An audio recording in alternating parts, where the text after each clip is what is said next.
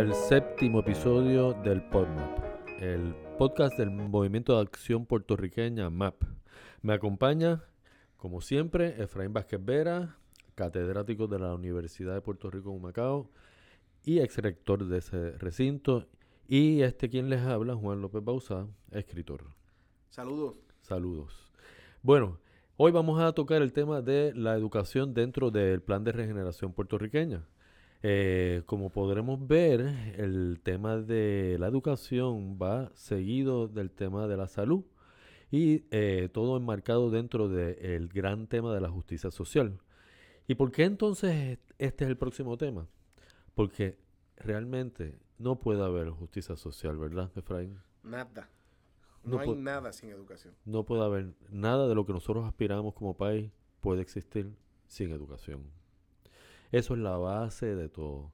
Después que comimos, después que tengamos salud, lo próximo es eh, la, educación que necesitamos para montar el país, que sin esto no, no podemos echar hacia adelante hacia ningún lado. Y entonces, ¿qué tipo de educación es la que nosotros necesitamos en el Puerto Rico soberano, en el Puerto Rico de justicia social al cual aspiramos? ¿Qué tipo de educación tú ves, Efraín, que es la que necesita Puerto Rico en estos momentos? Para alcanzar esta, esta, Todo Estas lo contrario a lo que existe hoy. Así de sencillo. así de fácil. Sí. Eh, yo diría que el, el elemento más impor- uno de los elementos más importantes de, de un Puerto Rico que funcione es que cuente con la mejor educación posible. Es bien importante que entendamos lo que significa la educación. Uno no puede igualar las condiciones económicas y sociales en un pueblo si uno no iguala la educación, la calidad de la educación que reciben Todo todos los ciudadanos. Todo el mundo. ¿Entienden eso? O sea, es importante que todo puertorriqueño pueda disfrutar de la mejor educación posible. Lamentablemente, hay mucha gente que entiende en Puerto Rico que la educación pública es inferior a la privada.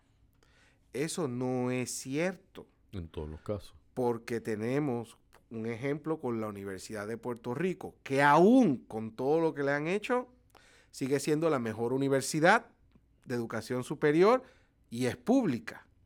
Lo que esto quiere decir es que, que se puede tener un sistema de educación público que sea el mejor.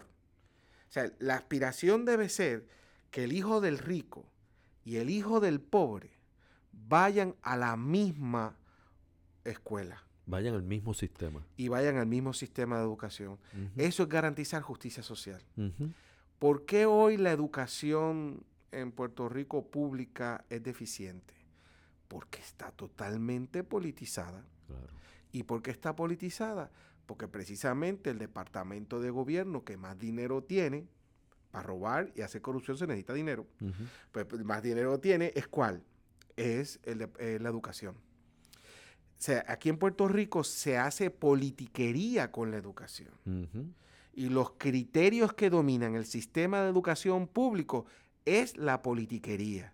Se nombran directores por motivos políticos, se nombran a, a directores de regiones por motivos políticos, el alcalde recomienda aquel, el legislador recomienda al otro, los contratos, en el mismo departamento de educación, el tema de los puestos, etcétera. O sea, es obvio, es de esperar que el sistema de educación sea deficiente. Y el resultado es ciudadanos que no tienen la educación que necesitan para ver que eso es deficiente. Claro. Y, y- y entonces, y esto es bien triste, y por eso es que vemos el Puerto Rico que tenemos hoy. O sea, el Puerto Rico que tenemos hoy es uno del reflejo del sistema educativo. ¿ok? Por supuesto. Y, y además que la gente, eh, aquí el sistema de educación que se ha diseñado es uno para que obligarte a ir a la universidad, como si esa fuera la única dimensión eh, de formación educativa que tú como ciudadano puedes tener. O sea, es como decir, si tú no vas a la universidad, pues entonces tú, tú, tú eres un, na- un non- don nadie, ¿no? Uno, uno- de hecho, uno de los elementos que ha sido, que ha redundado en el éxito de muchas de las grandes economías del mundo, como Alemania, Suecia, la formación profesional. es la formación profesional. Que ellos tienen un sistema de educación en la cual van eh, ofreciéndole a los estudiantes distintos niveles de formación y no todos son académicos.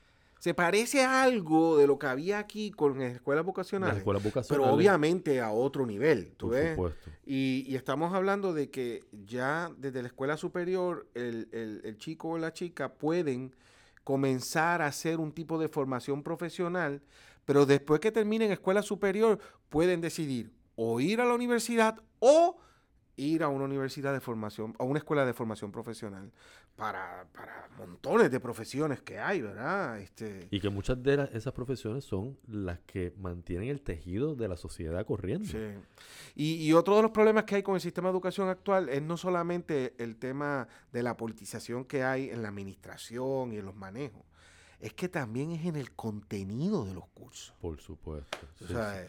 Sí, no se resalta la nacionalidad puertorriqueña, la cultura. O sea, la escuela no enseña a que tú conozcas tu cultura, a que tú ames a tu cultura y a que tú defiendas tu cultura. ¿Y por qué esto es importante? Porque en la medida que tú conoces tu cultura, de, amas a tu cultura, defiendes a tu cultura, adivina qué. Te conoces a ti mismo, te amas a ti mismo y te defiendes a ti mismo. Por eso es que es tan importante el elemento del currículum en historia, temas culturales, y eso es prácticamente totalmente ausente en la escuela. ¿Y qué me dices, por ejemplo, también de la educación física? Tan importante en el desarrollo de Eliminada. los... ¿sabes? Eh, eh, eh, es una tragedia. Eh, Y, por- y- y- y claro, por supuesto, ese no tener confianza en ti mismo, claro, ese no tener conocerte a ti mismo, ese no tener eh, noción del colectivo al cual tú perteneces, es parte de la estrategia para mantener el pueblo colonizado claro. y el pueblo totalmente amarrado. Y explica, y explica la deserción escolar también. Por hay. supuesto, claro. Y que, y que en un sentido los puertorriqueños no controlamos la educación que queremos brindar a los eh, a nuestros hijos. Porque hay muchas reglas. Como casi la mayoría del dinero en el sistema de educación viene de Estados Unidos, eh, hay que cumplir con unos requisitos y unas cosas que son totalmente ajenas a nuestra realidad nuestra como realidad. puertorriqueños. Por ¿ves?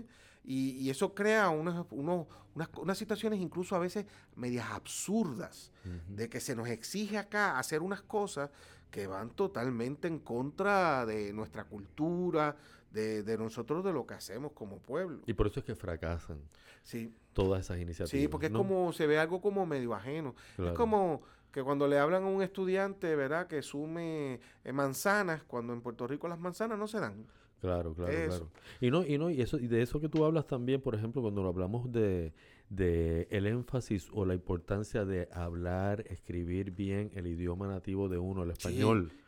Eso, eso verdaderamente, de hecho, hay estudios que ha hecho el Departamento de Educación que te indican que el- la deserción escolar empieza en el momento en que el estudiante se siente que no domina su idioma natal Sí, que no, no puede expresarse en su idioma natural. sí. Y ahí entonces empieza a perder interés por la, por la educación, por aprender, porque esa, esa carencia de, domi- de dominio para poder expresarse Sí. lo bloquea. Eh, un ejemplo, por ejemplo, de eso, de la politiquería y el tema de los idiomas, es como aquí se ha querido, ¿verdad?, Eh, obligar la enseñanza del inglés desde temprana edad, sin antes ese niño dominar su vernáculo, cosa que va contrario a Al cual- todos los expertos de cómo es que se enseñan idiomas. Entonces, con la politiquería, quieren poner el inglés desde que sale del vientre de la madre, ¿verdad?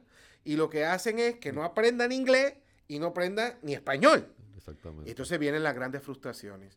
Cuando los expertos en este tema eh, saben cómo, cómo es que se enseña un idioma. Yo soy, yo te digo la verdad, yo creo que Puerto Rico debe aspirar a ser un país bilingüe por supuesto. para que se integre al mundo. Por Pero supuesto. para lograr eso hay que hacerlo bien. Claro. Y, y la politiquería no deja hacerlo bien, porque las decisiones se toman pensando en politiquería. Por supuesto.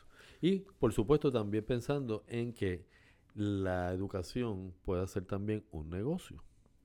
Como, como aquí pasa. Como pasa aquí. Que por supuesto, ahí vamos a la, ahí vamos a la, a, a la ecuación básica de que si de verdad quisieran que estuviéramos educados, sería gratis la educación.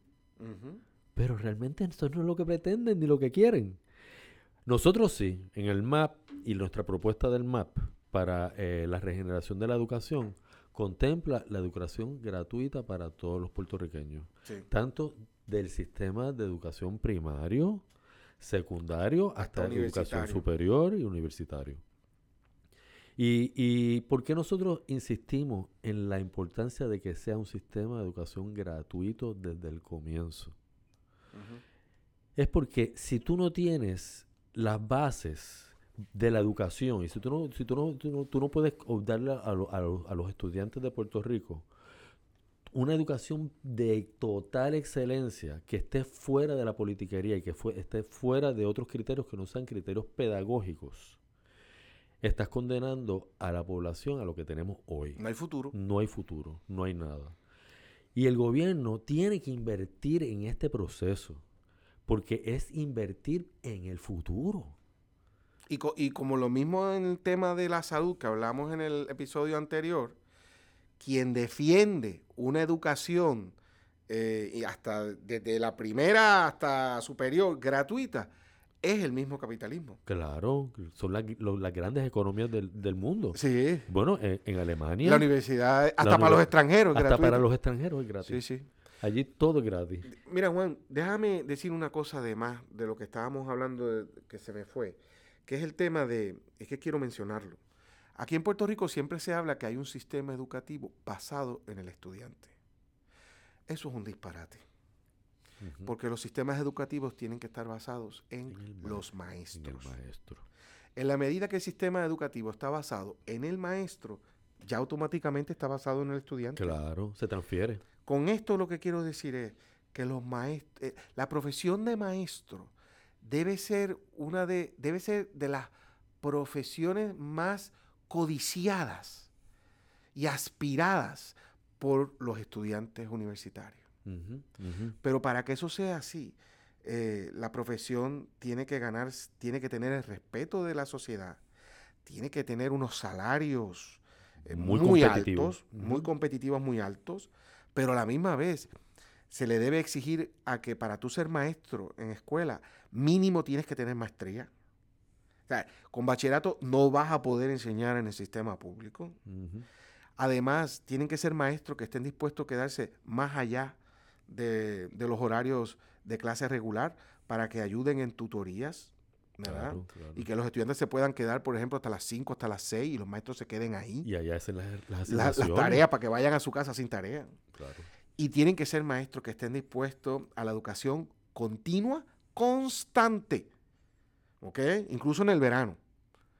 Con un país que, por ejemplo, le pague viaje a esos maestros para que vayan a Grecia, para que vayan a París, para que vayan a Alemania, aprendan y después luego todas esas experiencias y ese conocimiento lo traigan al salón de clase. Ujú. O sea, eso es un sistema de educación basado en qué?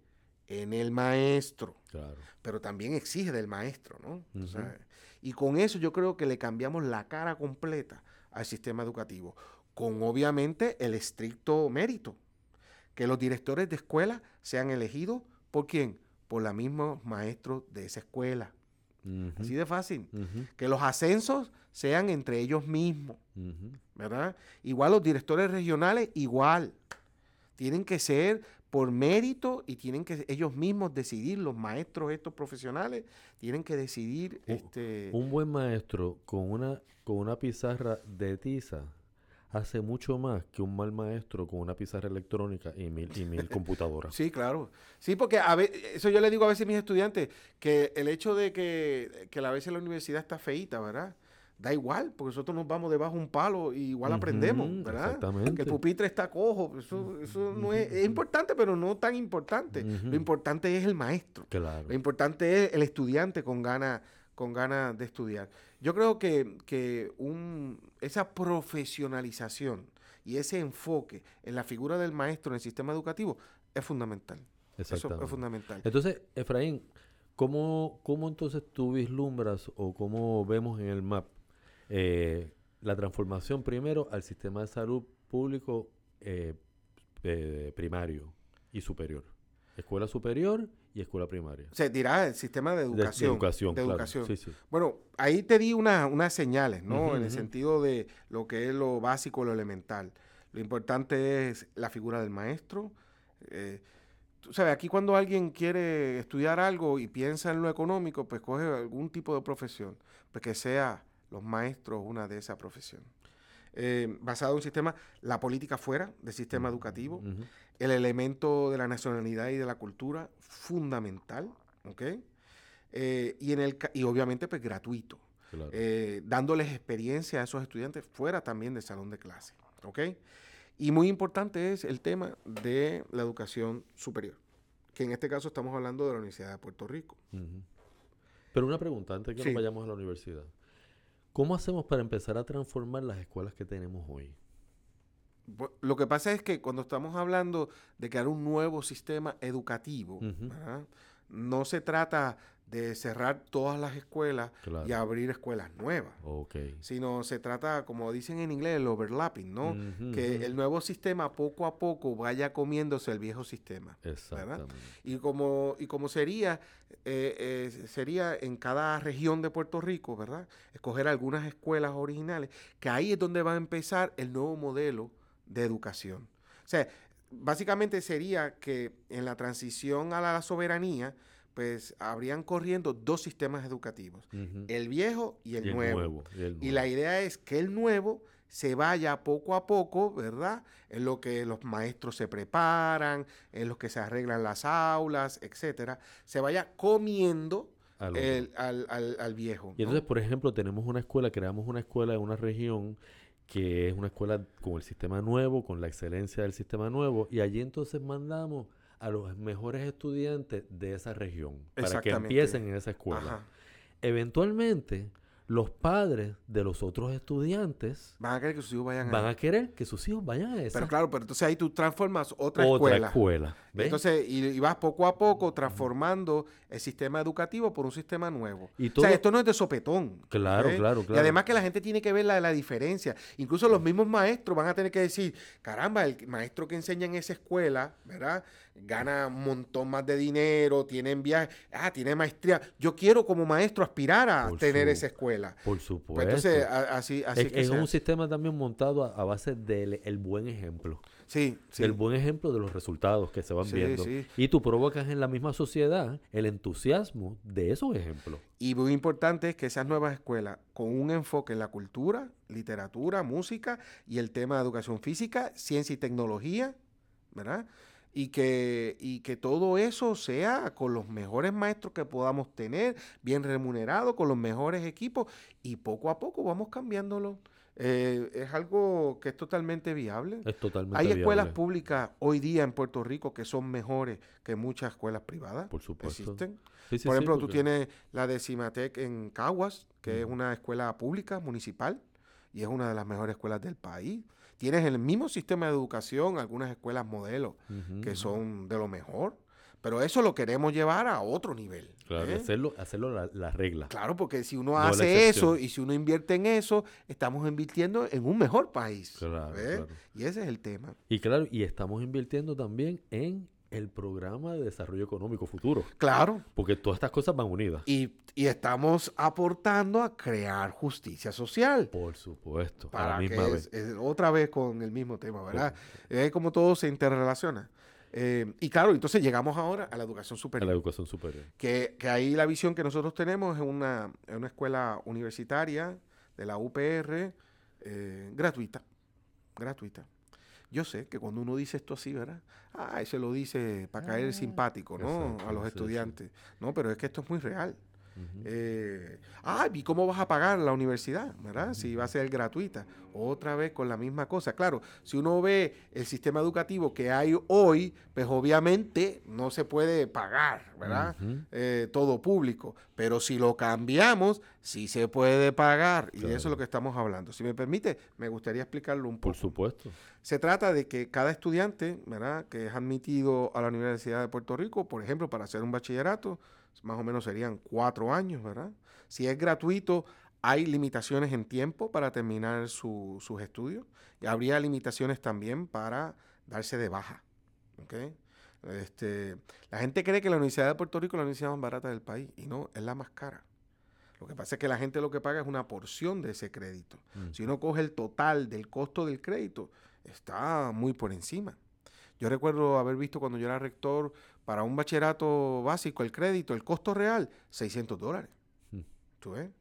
Eh, entonces, ¿qué sucede? Terminas el bachillerato, va a ser gratuito, eh, y, eso va a ser así porque tú vas a tener que dar un año de servicio ciudadano al terminar tus estudios. Como se hacía antes. Sí, pero en todas las profesiones. Claro. En todos los programas y en todos los estudios. Eh, un bachillerato podría ser más o menos un año, ¿verdad? Ah, que yo no quiero hacer el servicio ciudadano este, y tengo el dinero para pagar la educación. Perfecto, vas a pagar el costo real de la educación universitaria y puedes estudiar en la Universidad de Puerto Rico. 600 dólares de crédito, más o menos. Ah, que yo voy a estudiar y voy a engañar al sistema y voy a estudiar mi bachillerato y cuando termine me voy y me escapo de Puerto Rico y me largo. No hay problema.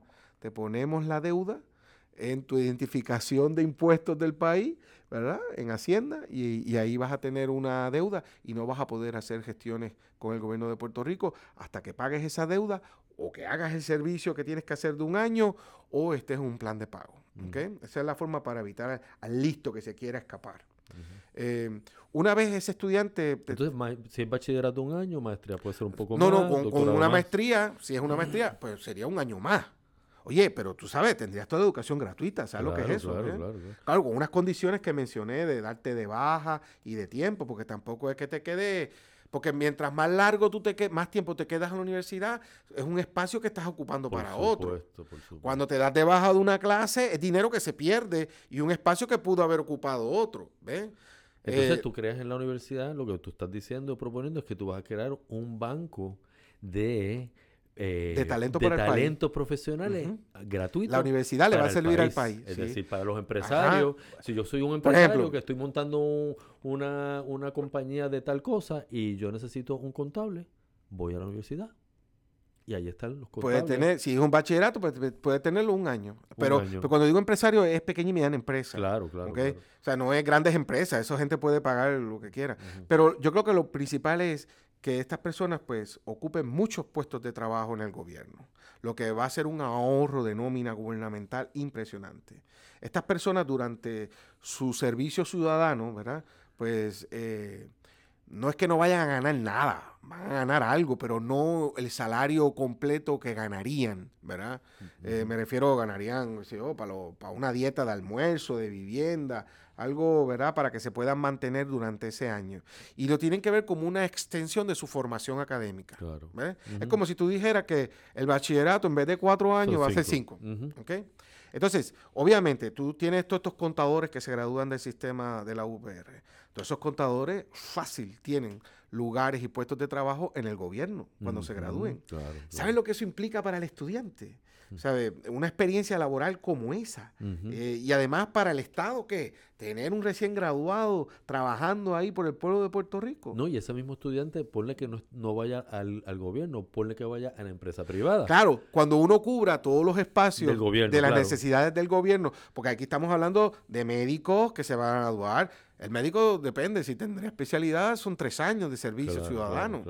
y, y el médico puede ir a un hospital público o puede ir a un barrio allá, meterse a atender gente, tú sabes, con enfermera, con trabajadores sociales, etcétera, de la misma universidad graduado. Entonces, cuando se cubran todas esas necesidades del Estado, pues obviamente eh, eh, pasaríamos a apoyar el sector privado.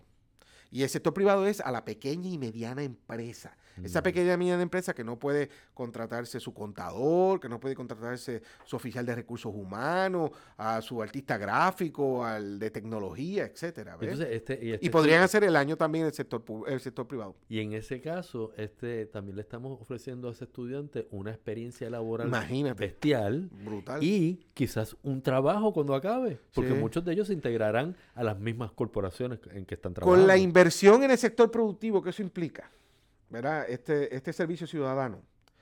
Con, la, con el ahorro que va a implicar, en el, por ejemplo, en los temas de, de educación, salud, porque esto también ah, viene mezclado con el tema de salud, de la salud preventiva, ¿no? Cuando soltemos a todas esas enfermeras, ujú. eh, lo- lo- los de nutricionistas, a los médicos por ahí, ¿verdad? Que se gradúen de la UPR. Eh, eso va a causar un ahorro en el sistema de salud. Y, y además, el ahorro que va a haber en nómina de gobierno. Ahí tenemos el dinero para garantizar la educación gratuita de la universidad. Y claro, también, como no me canso de hacer... Y por cierto, espérate, espérate. Ajá, ajá. Algo muy importante, Juan. Y también la Universidad de Puerto Rico va a cumplir con la mayor cantidad de programas graduados. O sea, es increíble que este país, cuyo uno de sus principales problemas es la economía, no tenga un doctorado en economía. Es increíble. No hay maestría en Puerto Rico ni doctorado en ciencias políticas. No, No hay doctorado en sociología. ¿Tú puedes creer esa vaina? no, no, no. no. O sea, o sea, los sociólogos que son como los doctores de la sociedad, ¿tú entiendes? Aquí no hay doctorado de eso. Ah, O sea, hay que ampliar esa oferta, porque nosotros lo que queremos es que los estudiantes terminen hasta su doctorado. Claro, si es todo en la UPR y es gratuito, van a tener que dar un servicio casi de tres años. Por supuesto. Pero ¿te imaginas tener a doctores en economía dando servicio de tres años en el gobierno, en, en empresa? Claro. El impacto que eso va a tener en el país. Claro. Y eso es una universidad al servicio del desarrollo económico del país. A eso era que Y eso iba. es lo que tenemos que aspirar. A eso era que iba finalmente para cerrar aquí, que es cómo entonces atamos todo esto y todo este sistema de, de educación pública a el plan de desarrollo económico del país. ¿no? Que por cierto, ese es el próximo tema en el próximo episodio, Claro, el desarrollo económico. El desarrollo económico es el próximo tema. Eh, ¿Cómo entonces integramos la educación a ese plan de desarrollo económico para que ambas cosas vayan en la misma dirección? Ahí tiene que ver mucho el tema de los programas académicos. Te voy a dar un ejemplo.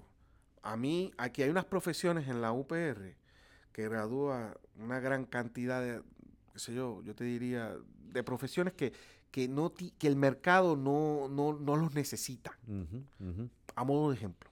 Perdón porque se sienta mal, pero es impresionante la cantidad de abogados que Sí, graduamos ya. anualmente. Sí, ya está saturado eso. Y no necesitamos tanto abogado. Pero por otro lado, pregúntate tú cuántos eh, ingenieros en sistemas de computadora graduamos nosotros de Mayagüez. Y son muy pocos. Nosotros tenemos que la Universidad de Puerto Rico tiene que fortalecer esas áreas que son importantes para el futuro del país. Para el desarrollo económico. Y eso tiene que ver con la investigación. Claro, Sin investigación no hay futuro de país. Y esa investigación obviamente tiene que ser liderada por la Universidad de Puerto Rico. Entonces, tú tienes que tener, sí, la, la universidad para crear profesiones y educar y tal, pero a la misma vez tienes que tener otra universidad paralela dedicada a los nuevos materiales, dedicada al tema de energía. Tú sabes, de cómo solucionamos el problema energético del país. Por ahí tú oyes a todo el mundo que, que, que- que la, la energía tiene que cambiarse a, a, Fuente sustentable. a fuentes sustentables. Entonces hablan de la energía eólica y a la energía solar. Pero, ¿sí? pero- Pero en un país tropical, en un país del Caribe, con huracanes. ujú. ¿Sabes? Nada más viene un huracán de esos grandes, Y ya nos quedamos con todo el sistema. Sí. O sea, o sea, esto hay que investigarlo además. Hay otro tipo de energía, como la energía de Del las mar. olas, del mar, la energía térmica de lo, Mm. de, lo de los suelos. O sea, y eso necesitamos investigación. Y esa dimensión es importantísima. Y, y va a ser en la Universidad de Puerto Rico. Y hay que invertir en investigación, nuevos productos, nue- nuevos de todo. Claro, esto es otro país, estamos hablando de otro país. Y, y esto que estamos hablando de la universidad no se puede hacer hoy. si no se hace todo lo anterior que venimos hablando y que vamos a hablar después. Claro, claro, claro. Pues sí, yo creo que con esto eh, hemos más bien cubierto eh, todos los temas de educación. Eh, por supuesto, hay muchos detalles que se irán, se irán firiquitando después, pero lo esencial de lo que significa la educación para un país y para la justicia social el futuro. es el futuro. Sin eso no tenemos nada. espero que hayan disfrutado, disfrutado esta conversación sobre educación. con esto terminamos el episodio. Los esperamos para el próximo episodio. Los invito a, visitar nuestra página, elmappr.com, donde encontrarán toda esta información que estamos hablando, el plan de regeneración puertorriqueña y pues todos los elementos de lo que somos nosotros en el MAP. Muchas gracias.